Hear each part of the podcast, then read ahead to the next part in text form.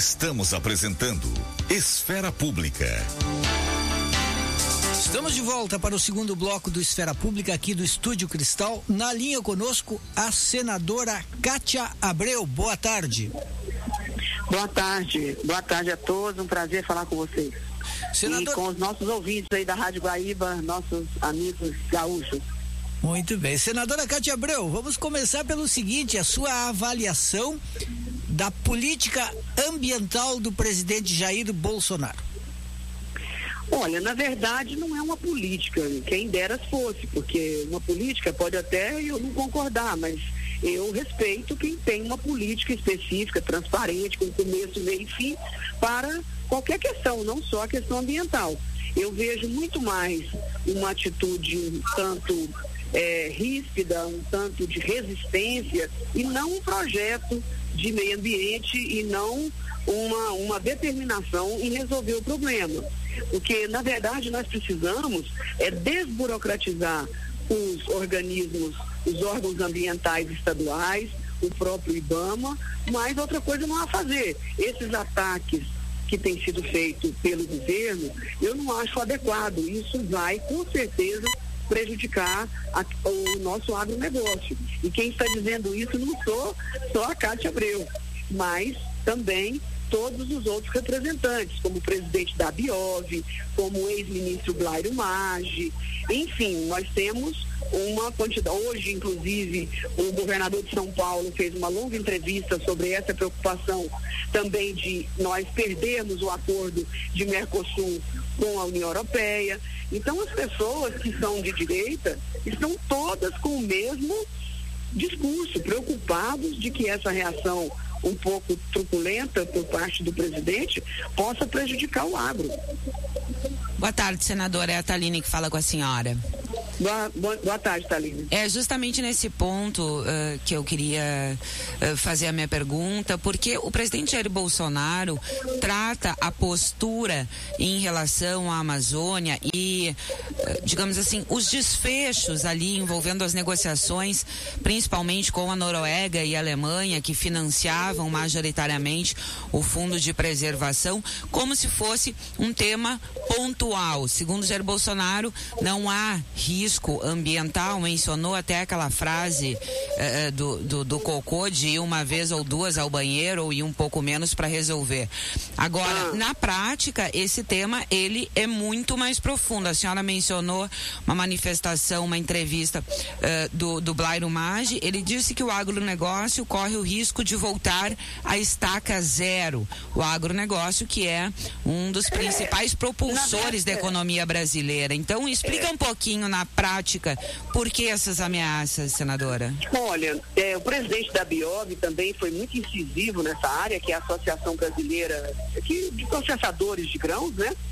É, e também a preocupação enorme, porque, na verdade, a questão ambiental, ela já é um componente que faz parte das empresas e que, inclusive, são valorizadas em bolsa. As empresas em bolsa que têm o componente da sustentabilidade como uma preocupação com os recursos naturais, elas têm recebido um valor maior em suas ações. Então, essas, essas manifestações, elas são anti-mercado certo? E o que que ocorre? A questão ambiental não se trata de direita, de esquerda ou de centro. Esta bandeira se tornou universal, certo? Ela tornou-se uma bandeira da humanidade. Então, quem somos nós, os maiores interessados, que produzimos alimentos, nós lidamos com o campo, quem somos nós para contestar isso e querer contraditar o mundo? Nós temos que contraditar são os exageros, os desmandos, os abusos. E isso tem, mas nós vamos continuar a vida inteira combatendo isso. O Brasil faz é, a melhor agricultura do planeta de forma sustentável. E eu passei os últimos praticamente 10, 12 anos da minha vida rodando o mundo inteiro e garantindo aos países por onde passei, e aqui no meu país, no Brasil, de que nós fazemos a coisa correta, que nós estamos embasados na pesquisa e na ciência, que a Embrapa nos orienta, que nós somos campeões em produtividade e que Nós fazemos uma agricultura em um pedaço irrisório de território e preservamos 66% do território nacional. Bom, e agora, diante disso, diante de tanta grandeza de produção e sustentabilidade, nós temos que fazer é, render ativo não só os produtos agropecuários, mas também esse ativo ambiental florestal. Ele precisa virar um ativo. O que, que significa isso? Os produtores precisam ganhar em cima disso e o Brasil também, toda a população brasileira é, de certa forma, é, é, sócia nossa na preservação ambiental. Isso é uma exigência nossa do Brasil. Agora, um ponto importante que precisa ser considerado e que pouco se fala, e foi uma das coisas mais interessantes que eu aprendi na minha vida, assim, se eu for analisar em toda a minha carreira, talvez uma das coisas mais surpreendentes que eu aprendi é, com a Embrapa, é de que a manutenção da floresta amazônica ela é responsável por boa parte, ou a principal parte, por garantir as chuvas no sul do país, no Rio Grande, no Paraná, Santa Catarina, São Paulo, Minas, no centro-sul do país, no centro-oeste. Então é todo um mecanismo comprovadamente científico que faz com que todos os rios voadores, que eu aprendi esse nome, é, não sou doutora nem especialista em nada, mas sou uma curiosa e procuro ter responsabilidade nas minhas defesas. Então, não é defender por defender, dizer que não e não e sim e sim, e tornar-se uma, uma radical quanto mais. Eu acho que a gente precisa amadurecer. E isso tem que se transformar num ganho para os produtores, num ganho para o país, e não num peso. Porque quem mais precisa de água do que nós? Quem mais precisa de uma terra fértil e não degradada do que nós? Quem mais precisa dos rios e das chuvas? Quer dizer, ninguém quem precisa combater as pragas, e as ervas daninhas mais do que nós. Então, nós vivemos 24 horas com a questão ambiental. Senadora Cátia Abreu, qual é de fato o tamanho do desmatamento neste momento? E, ah, e outro. Como é que é? Qual é o tamanho real do desmatamento da Amazônia neste momento? E o outro aspecto, Olha, o ministro do Meio Ambiente não, não está preparado para a função? Está no que o INPE está dizendo, no que os organismos estão dizendo. Se o governo tem alguma dúvida, que eu até admito as pessoas terem dúvida, que contrate outro organismo, outro instituto para checar isso. É até interessante para o Brasil fazer uma checagem. Então, se duvida, checa. Eu, se duvido de algo, eu vou fazer teste com outra coisa, em tudo na vida. Então, é, se está dizendo que aumentou o desmatamento proporcionalmente ao ano passado, é porque aumentou. Porque quando disse que diminuiu, disse que diminuiu e diminuiu mesmo. Certo? Então, essa palavra, essa posição do presidente Bolsonaro, ela funciona muito como uma autorização para desmatar certo? Essa autorização implícita para desmatar, isso não faz bem ao Brasil, isso não faz bem à produção agropecuária. Então, ao invés de ficar preocupado com os eleitores do agro, é, do ponto de vista eleitoral, eu acho que o governo brasileiro deveria se preocupar é com a produção agropecuária que indiretamente ou diretamente estará se preocupando com os produtores e não só com a questão eleitoral. Porque na hora que os nossos produtos forem recusados, eu quero ver e saber o que, que ele vai dizer para esses eleitores. A senhora mencionou então, destruir essa imagem, destruir essa imagem vai nos dar um prejuízo enorme, porque essa questão não é mais de querer, é uma questão de dever. É, a senhora mencionou uma questão importante. É, no início da... um pouquinho mais alta a ligação, não está muito boa. A gente vai ampliar um pouquinho, aumentar um pouquinho o retorno para a senhora. Melhorou? Obrigada. Melhorou.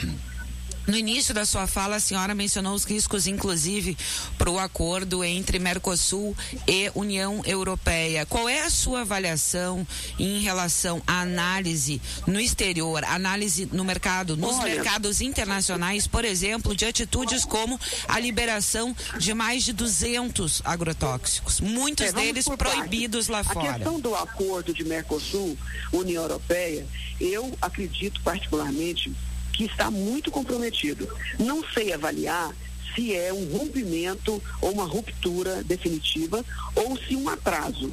de todo jeito é prejuízo, um maior do que o outro, porque o atraso também vai nos prejudicar. Significa que nós deixaremos de vender, que nós deixaremos de comprar, que nós deixaremos de intercambiar. O Brasil representa hoje 2% apenas do comércio mundial. E a agricultura representa 7%, maior do que o Brasil. E a agricultura pode chegar a 12% rapidamente, certo? Mas com essas estratégias que estão utilizando, nós vamos dar é uma ré. Então, nós, um atraso desse é um prejuízo econômico, financeiro e de emprego enorme para o país. Com relação aos agroquímicos que foram liberados, talvez tenha sido uma, um erro de comunicação por parte do órgão. Nós temos que, nós temos que estar preocupados com tudo. Não precisa não, pode deixar. Nós temos que estar preocupados com tudo. A nossa imagem, ela é construída a cada minuto. Não é assim, duas vezes por ano eu vou preocupar com a imagem. Não. Nós temos que preocupar com a imagem da agricultura brasileira e do Brasil 24 horas por dia. Foi o meu principal papel na CNA quando lá estive. Eu brincava muito com os diretores. Vocês cuidam do arroz com feijão, eu preciso cuidar da imagem dos produtos lá fora porque nós estamos perdendo a guerra da comunicação. Eu falava sempre isso. Eu falava isso muito. Então nós contratamos pesquisas, nos dedicamos, nos empenhamos, nos esforçamos, viajamos o mundo inteiro, gastamos dinheiro com isso, justamente para reverter. Então essa questão dos agroquímicos foi uma coisa muito mal colocada, porque na verdade a grande maioria dos agroquímicos aprovados, eles são genéricos e o que, que acontece com o genérico? Ele barateia o custo, assim como barateou os assim como, assim como barateou os custos dos medicamentos humanos, entendeu? Então, quase que 90% é genérico. Com relação ao produto novo, eu quero garantir a todos que estão nos ouvindo aqui que eu confio na Anvisa, com toda a discussão, com toda a dificuldade que eu já tive com a Anvisa, de burocracia, de demora, até mesmo de corrupção. Mas a corrupção não é no sentido de avaliar mal um produto, é justamente o contrário, é segurar a avaliação para beneficiar grandes empresas. Agora, no, no, é no, no, mercado internacional, como é que fica isso, senadora? Já que muitos desses agrotóxicos são proibidos na, na Europa, por exemplo. Olha, eu não sei lhe dizer o que, que é proibido na Europa e o que não é proibido. Muitos dos Só que foram que, liberados aqui é, são proibidos lá. Que, mas nós temos que analisar também que o que é proibido na Europa, às vezes, não é proibido nos Estados Unidos. É uma questão de concepção e de estratégia é, do país.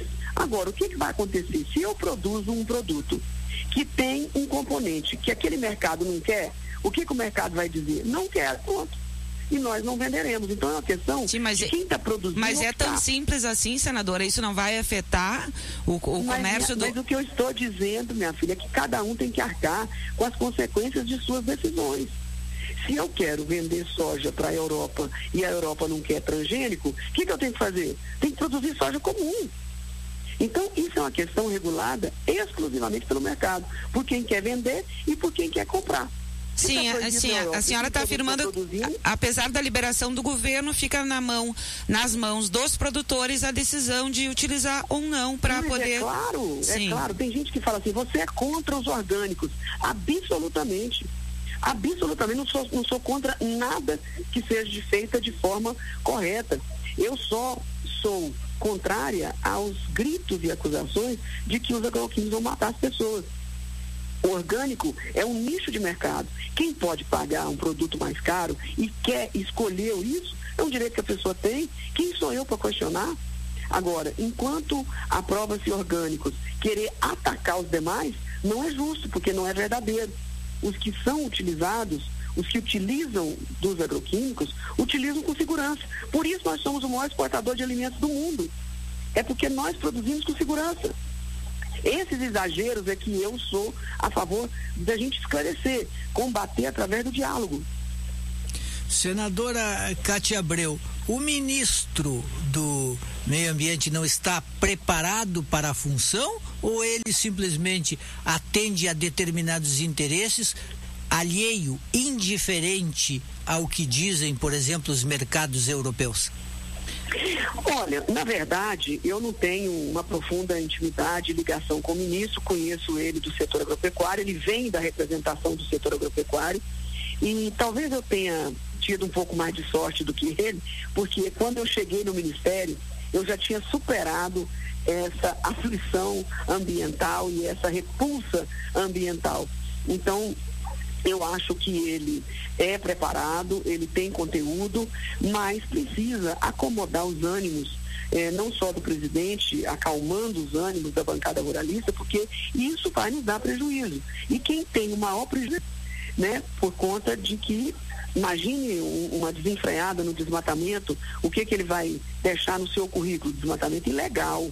Eu acho que o desmatamento ilegal mancha o currículo de qualquer um se ele for aumentado desenfreadamente. Porque falar que 100% vai ser legal é impossível, porque tem sempre aqueles teimosos que, que desobedecem à lei. A gente não tem como, como precaver, tem que lutar contra, mas sempre terá um ou outro aqui e acolá. Mas lutar pela legalidade é uma obrigação de todos os ministros de Estado.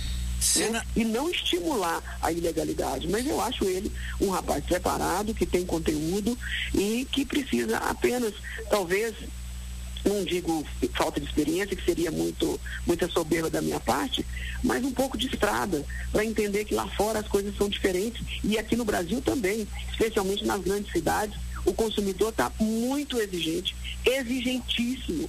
E quem, quem é que verbaliza esse consumidor, Kátia? Os supermercados. As grandes cadeias de supermercado do Brasil e lá fora é que sabe o que, é que a consumidora quer. A dona de casa ou o pai de família, porque as gôndolas ficam vazias ou cheias. Então, essa reverberação vem de lá, dos estoques das prateleiras das gôndolas. Então, a gente não pode teimar com essas gôndolas, não pode teimar com o consumidor. A gente tem que procurar fazer o que ele quer e sempre ir esclarecendo, explicando quais são as verdades científicas dessas práticas. Senadora Cátia Abreu, outro assunto. A indicação de Eduardo Bolsonaro para embaixador nos Estados Unidos está causando uma grande polêmica. A senhora, como vê o resultado? Tem chances de passar no Senado ou o Senado vai fazer um dever rigoroso de casa e vai impedir? Olha, é, eu, não, eu, não, gostaria de colocar o dever de casa, eu não gosto de pautar o Senado na obrigatoriedade. Os senadores são livres e têm o livre-arbítrio e o voto popular é, para agir da forma que acharem conveniente para o país. Então não gosto de colocar nesses termos. Eu só acho, nem conheço o rapaz, aliás, só, só vi ele pessoalmente, convivi pessoalmente um ataque que ele me fez é, nas redes sociais. É, por conta do decreto do desarmamento, então não tem nenhum tipo de relação, mas também não vai ser isso que vai pautar a minha decisão. Eu só penso que é uma embaixada muito é, importante, que precisa de alguém muito experiente para estar à frente daquela embaixada.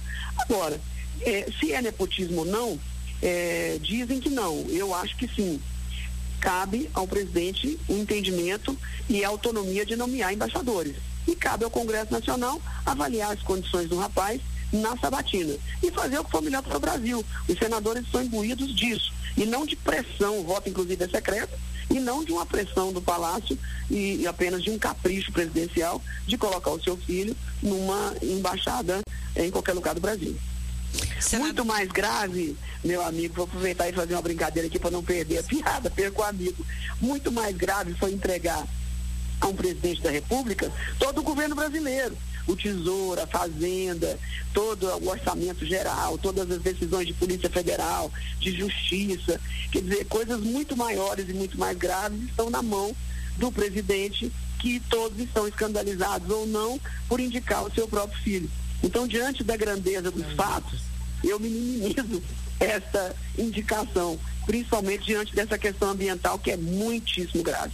Senadora, em relação a dois outros temas polêmicos e que eh, chamam, eh, atraem os holofotes no momento no Senado: reforma da Previdência e, simultaneamente, uma negociação, uma tentativa ali, encabeçada também pelo senador Tasso Gereissati, que é o relator do texto, da PEC paralela, que é uma PEC que iria tramitar simultaneamente para incluir estados e municípios que ficaram de fora da reforma da Previdência, segundo o texto aprovado aprovado pela Câmara. O que, que vai é. acontecer no Senado em relação a esses dois textos? Olha, eu particularmente, eu sou contra incluir estados e municípios. E eu explico por quê. É, nós estamos assistindo há anos e décadas os governos dos estados, os governadores, explodirem as contas públicas com o apoio de muitas assembleias legislativas, certo? Então eu acho isso pedagógico. Quem praticou o bônus agora tem que praticar o ônus, certo? Quem teve o, o bônus tem que praticar o ônus. Tem que assumir o ônus. Então é muito simples destruírem as contas públicas com contratações exacerbadas, desmedidas, para depois o Congresso Nacional consertar. Eu, muitos governadores e assembleias já fizeram o seu dever de casa e acredito que as 27 assembleias e os 27 governadores têm a obrigação moral de resolver os seus problemas. E não cruzar os braços, enxugar as mãos e dizer que não vão fazer nos seus estados. Isso é muito cômodo e acho que é fugir das suas responsabilidades. Não terá o meu voto a favor.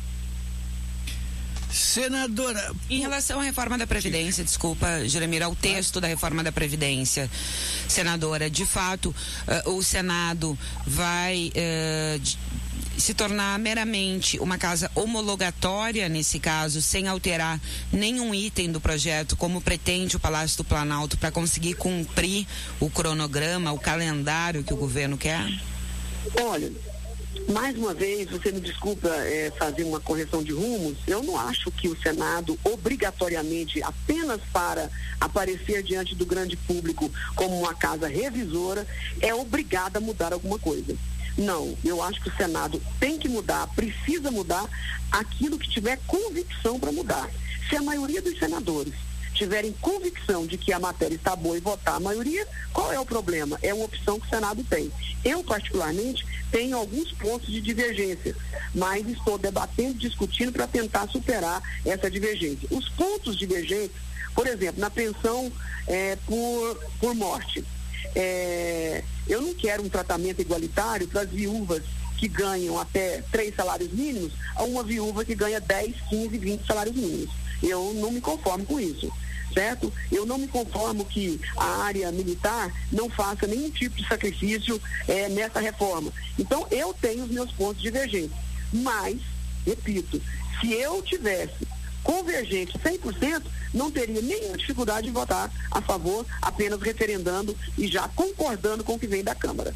Então, acho que são posições assim que a gente precisa deixar muito claro. Não é a, o Senado sentir-se pressionado apenas para Olha, não sou, não sou, não sou carimbador da Câmara. Isso não pode existir num país civilizado, um país maduro.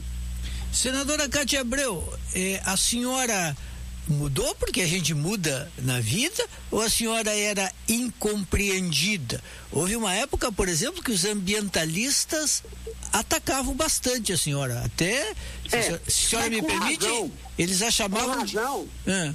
com razão, assim como nós atacávamos a Marina Silva, lembra? Sim. Porque sempre existe um Cristo para ser crucificado, um Cristo símbolo, representante de uma causa.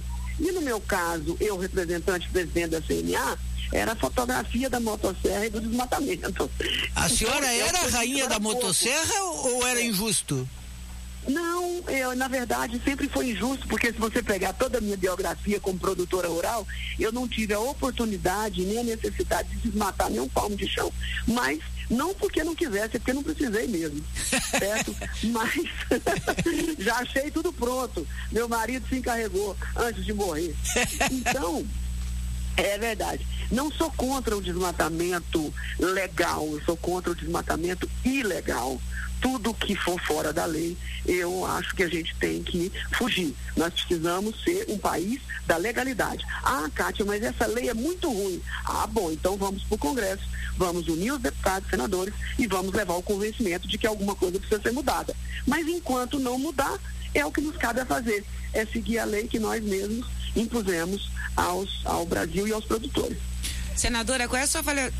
Te atropelei, Jeremito. Era essa pergunta que eu ia fazer. Ah, qual é, ah, sabe qual é a pergunta? Qual é a sua avaliação, senadora, em relação à atuação da atual ministra, Tereza Cristina?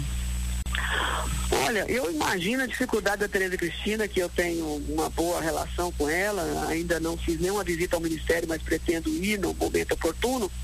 É, mas eu imagino a dificuldade dela, indicada pela bancada ruralista.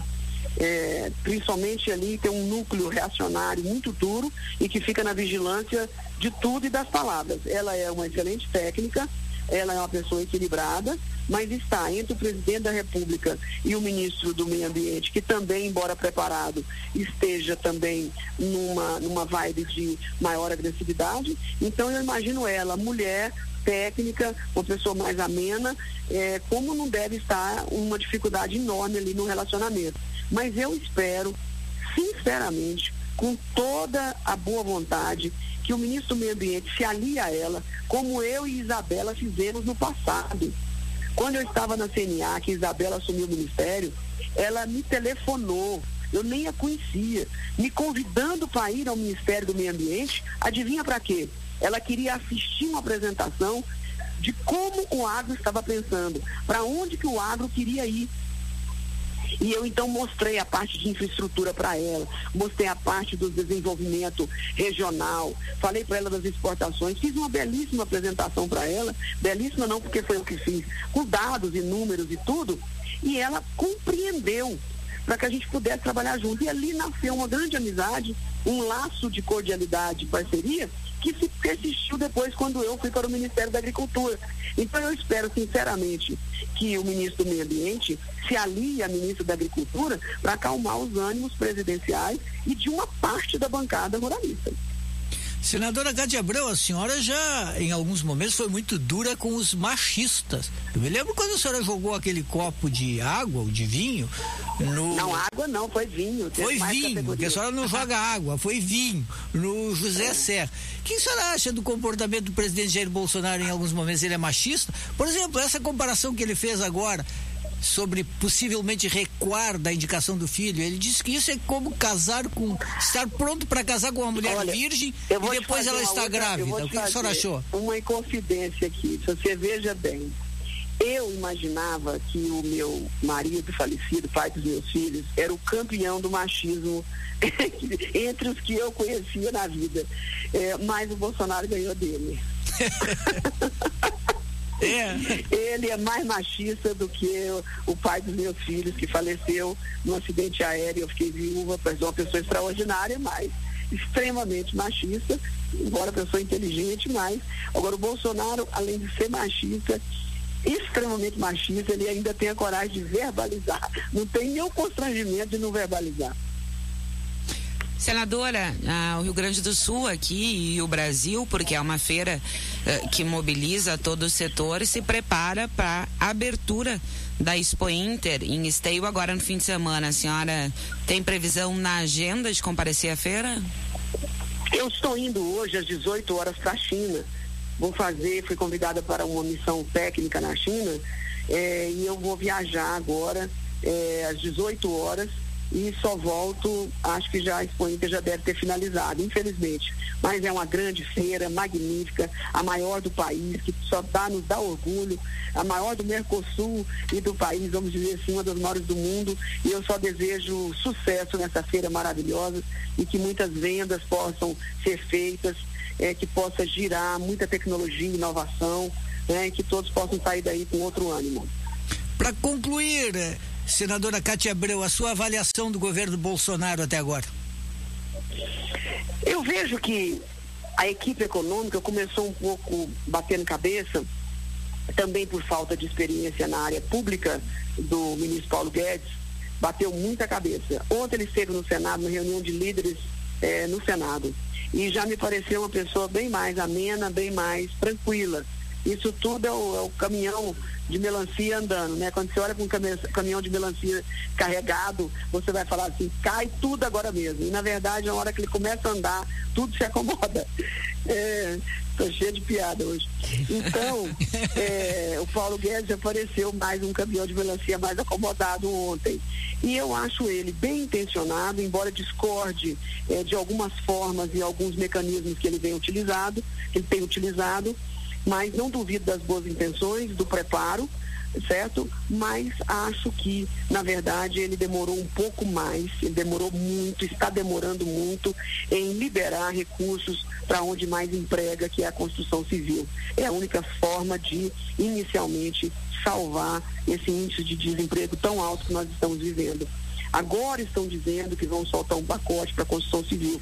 Então, se você pegar a última crise, que foi a crise da energia elétrica no país, nós tivemos pós-crise, pós-recessão, o Brasil se recuperou em 36 meses. Nós já estamos com 67 meses sem recuperação. Então, esta é, de longe, a crise mais grave que o Brasil já viveu eh, nas últimas décadas. Então, a necessidade de, de, a necessidade de liberar eh, demanda é enorme, porque nossa crise é de demanda, eh, não é de oferta. Então, nós precisamos consertar isso rapidamente e acho que Paulo Guedes pecou no sentido de concentrar demais na reforma da Previdência e cruzar os braços para o resto de tudo, como se fosse uma condição. A prova Previdência é que nós vamos melhorar as coisas. E acho que exagerou e pesou na mão. Senadora... As pessoas estão sofrendo muito. Senadora, a gente tem, encerrar, a gente tem um minutinho, mas não posso deixar de lhe perguntar. Nós recebemos recentemente aqui no estúdio Ciro Gomes, candidato à presidência na última eleição pelo seu partido e, ao que tudo indica, pelo que ele manifestou aqui, pré-candidato à próxima sessão presidencial. O discurso do Ciro Gomes em relação ao governo Jair Bolsonaro e a medidas como eh, as medidas econômicas e a própria reforma da Previdência são bastante incisivas e o PDT, inclusive, eh, enfrenta, abriu uma série de processos, oito processos na Comissão de Ética em função de votos favoráveis de trabalhistas na Câmara dos Deputados. Uhum. O que, que, a senhora é, é, vê desse confronto? Porque a senhora tem um discurso em relação ao governo Bolsonaro bem mais ameno do que o Ciro Gomes. Você sabe o que ocorre? Eu não torço e nem estou dizendo que Ciro Gomes torce para isso. Do quanto pior, melhor. Eu, se não puder ajudar, atrapalhar, não irei, certo? é, ajudar, eu estou tentando tudo que posso, tudo que é bom para o Brasil, estou é, tentando ajudar nessas medidas. O que é contra, o que eu acho que vai prejudicar o país, eu prefiro ter essa moral para também discordar do que ser uma empresa de demolição. Eu não sou uma oposição empresa de demolição. Eu quero ser uma oposição construtiva. Não preciso de cargo do governo, não quero proximidade, não preciso ser chamado em Palácio Planalto para cumprir com as minhas obrigações. Eu sei quais são as minhas obrigações, porque eu converso com os meus eleitores, converso com a população. Então eu sei como agir e o que fazer. Mas serei e terei todas as condições de fazer o que for bom para a economia, para a volta do emprego, para o crescimento do Brasil e torcer para que as coisas, que a gente possa superar essa crise miserável que nós estamos vivendo, que é, repito, uma das piores que nós já tivemos até hoje. Então nós temos que pensar é, nos desempregados, 13 milhões de desempregados. Nós temos que pensar nas empresas que quebraram, nas empresas que diminuíram de tamanho, né? É, no, naqueles que estão nos ambulantes, que estão nas ruas sem formalidade, sem contribuição previdenciária. Senadora Cátia Abreu, infelizmente estouramos o tempo. Muito obrigado. Boa viagem à China. Tá bom, eu que agradeço a oportunidade aí para vocês e até uma próxima vez, viu? Estou sempre às ordens aí dos nossos amigos gaúchos. Obrigado. Boa tarde, senadora.